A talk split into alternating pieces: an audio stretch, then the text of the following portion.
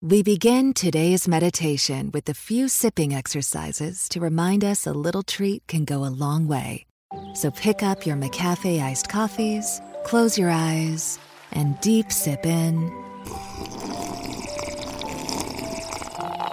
And deep satisfaction out. Ah. Take a treat retreat at McDonald's. Right now, get a McCafe iced coffee in any size and any flavor for just 99 cents until 11 a.m. Price of participation may vary.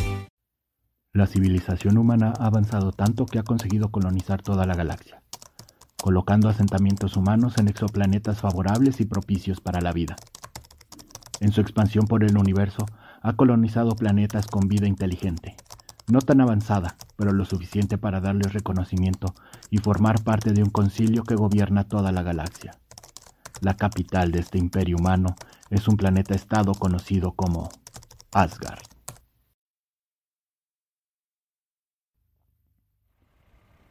Sentado sobre un pedazo de cartón en la fría acera de concreto, con un cartel en el que se lee, un crédito para un veterano de guerra. Un anciano bastante sucio y maloliente trata de convencer al hombre parado frente a él. Claro que le conocí. Y sé toda su historia. También fui su fan, ¿sabes? El hombre es ancho de espalda. Se nota que en su juventud era un gorila. Su chamarra verde con insignias militares y el ojo cibernético confirman que alguna vez fue parte del ejército. De los que no acabaron bien, obviamente. Voy a suponer que lo que dices es cierto, anciano. Para evitar ser estafado, primero cuéntame esa historia, ¿de acuerdo? Ok, ok, pero debes prometer que pagarás bien al final. Lo prometo, o dejo de llamarme Murdoch.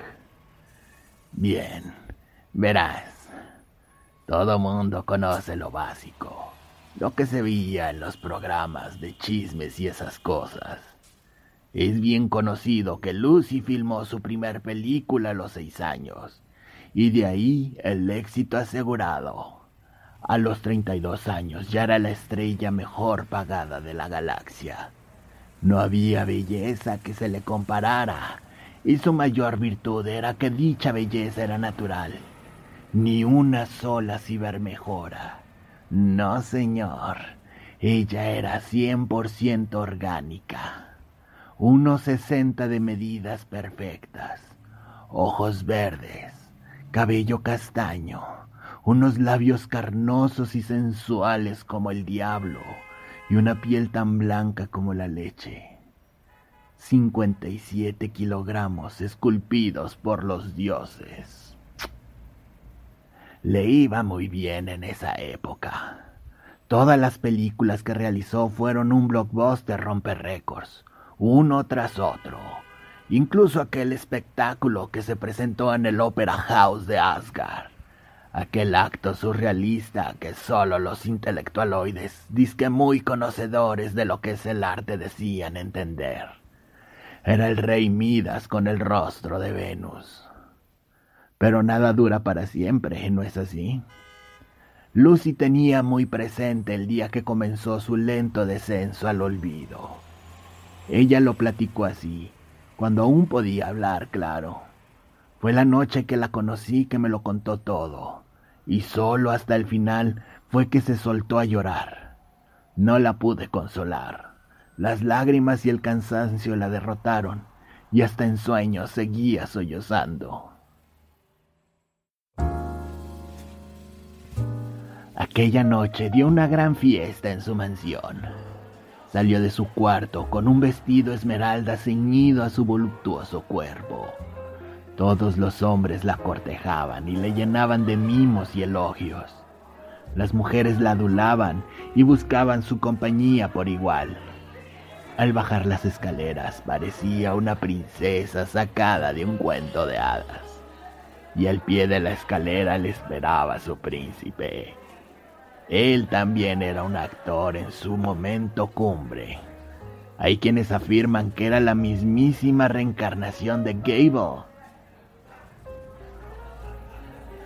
Ambos bailaron en medio del salón y todos a su alrededor solo miraban fascinados.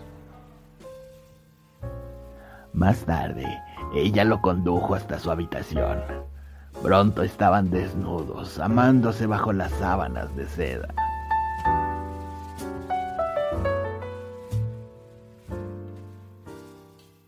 Al siguiente día, cuando la jaqueca por la resaca la despertó, su primer impulso fue extender su mano en busca de su amante. La cama estaba vacía. Lucy caminó hasta la pequeña mesa en la que reposaba un old fashion con un charquito de whisky. Lucy se lo bebió con premura para luego ir escaleras abajo en busca de su amado. Afuera aún había un nutrido grupo de invitados. Estaban desperdigados por aquí y por allá, en todos lados. Algunos dormían en el piso y otros en cualquier silla, sillón o mueble. De verdad que Lucy daba grandes fiestas. Muchos yacían desnudos o con poca ropa. Vaya que se habían divertido. Pero Bruce... Bruce... Cuando Lucy le volvió a ver, fue en un festival de cine. Él fue todo un patán con ella, y ella estaba enamorada. Él solo puso una muesca más en su pared de conquistas.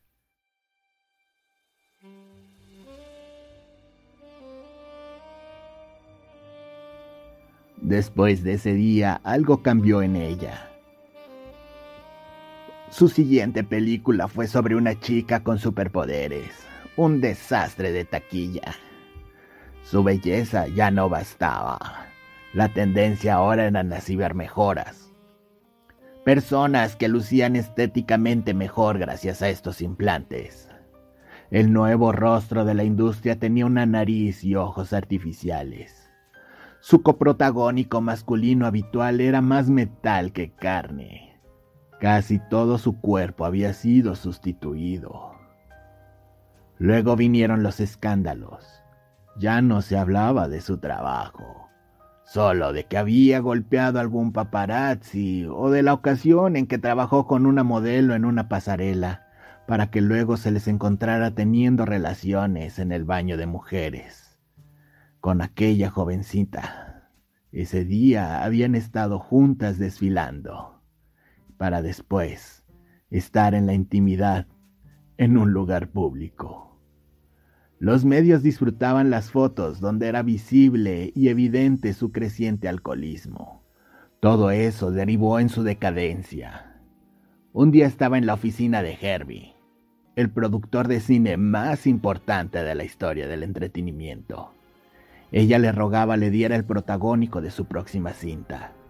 Para su sorpresa y aún mayor enojo, el papel se lo daría a una joven del planeta Gemini. Grande fue su indignación. Ni siquiera era una humana. Pero eran nuevos tiempos, y Lucy no se adaptaba a ellos. Por el contrario, la iban pasando lentamente.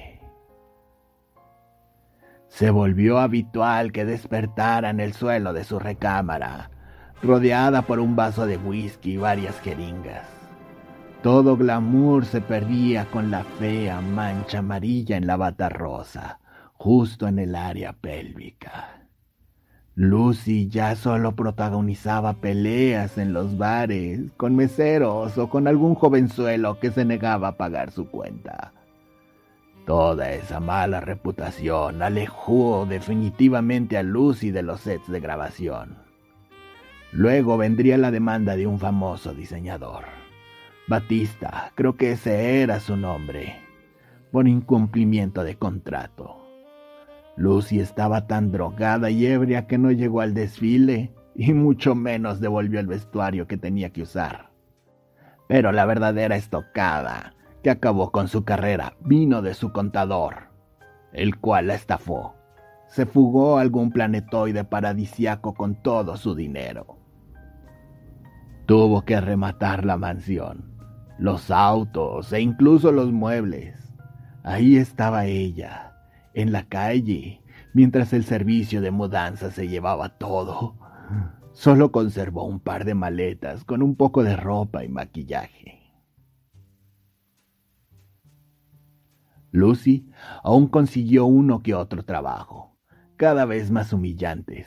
Ya no cobraba en millones de créditos. Hacía algún comercial de crema antirrugas o se conformaba con alguna participación esporádica en algún programa de novedad, donde solía ser el bufón. En una ocasión incluso la sentaron junto a una diana. Cuando le daban al blanco, el mecanismo se liberaba y dejaba caer a Lucy en una pequeña piscina con agua fría. Cada año le costaba conseguir trabajos por pequeños que fueran. Las audiciones las ganaban jovencitas con cibermejoras notables. Su belleza orgánica ya no bastaba, de hecho. Se había desvanecido con el tiempo. Sin hogar o dinero, Lucy terminó en un club de strippers. Pero ni ahí duró. Los clientes simplemente la ignoraban. Ella recorría las mesas sin mucha suerte. Todo mundo la rechazaba. Preferirían a las mejores carnes jóvenes, blandas, tersas. Ella ya no era novedad. Hasta que un buen día, el dueño del bar le dio un whisky en las rocas como finiquito y la echó del lugar. Lucy era una estrella cuya luz se extinguió hace mucho tiempo atrás. Incluso la echaron del hotel hediondo, dejando todas sus pertenencias tiradas en el pasillo. Lucy tuvo que dormir en las calles por primera vez en su vida. Recorría las calles del Distrito Rojo, destinado a la prostitución, pero los clientes eran escasos y las palizas comunes. En Asgard, lo orgánico es desechable, incluso los órganos de un ser humano. Pero hay regiones en la galaxia tan pobres que son los únicos trasplantes que pueden pagar. Así fue como ella llegó a esa clínica clandestina. Un riñón y la mano izquierda fueron suficientes para comer decentemente uno o dos meses. Por esa época fue que la conocí. Llegué aquí a mi puesto habitual. Ella estaba ahí sentada, justo aquí, puso un cartel como todos los que nos juntamos en estas calles. Decía, un crédito por una anécdota de la industria del cine. La observé por un tiempo. Estaba sucia, con el pelo enmarañado, y pese al parche en su ojo la logré reconocer. ¡Lucy! le grité. Rayos, de joven era su fan. Había visto todas sus películas miles de veces. Nunca más nos separamos. Ella continuó vendiendo partes en la clínica.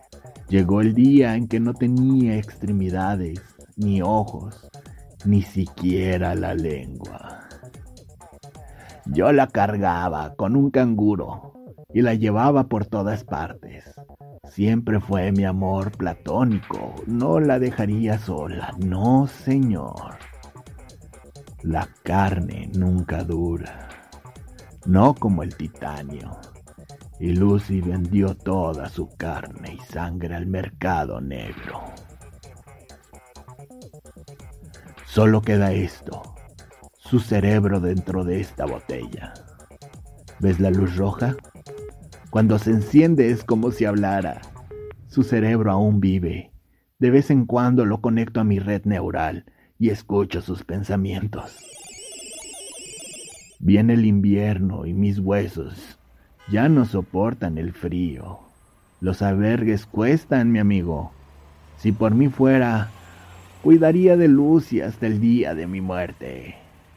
Pero sé que tú puedes darle un mejor lugar, uno digno de ella, como una repisa sobre la chimenea.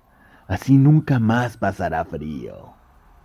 100 créditos y puedes tener a una celebridad en tus manos. Que sean 50 créditos. Bien, bien, tú ganas.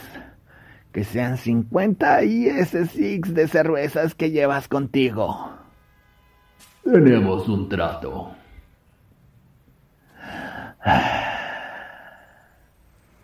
Adiós, querida Lucy. Nos veremos del otro lado.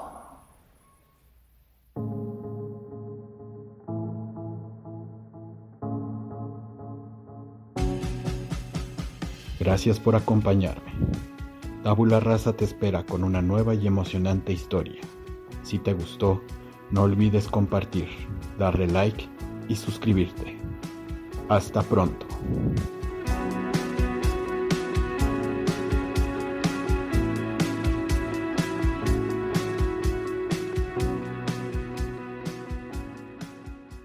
We begin today's meditation with a few sipping exercises to remind us a little treat can go a long way. So pick up your McCafe iced coffees, close your eyes, and deep sip in. And deep satisfaction out. Ah. Take a treat retreat at McDonald's. Right now, get a McCafe iced coffee in any size and any flavor for just 99 cents until 11 a.m. Price of participation may vary. Does anybody want breakfast? Guys, let's go. I'm leaving for McDonald's in five seconds. Why did you start with that? The Breakfast Stampede Meal. It's only at McDonald's, where there's a meal for every morning. And nothing says morning like a classic sausage McMuffin with egg. Right now, get this all-time favorite for just two bucks on the one, two, three dollar menu. Price and participation may vary. Cannot be combined with any other offer or combo meal. Ba da ba ba ba.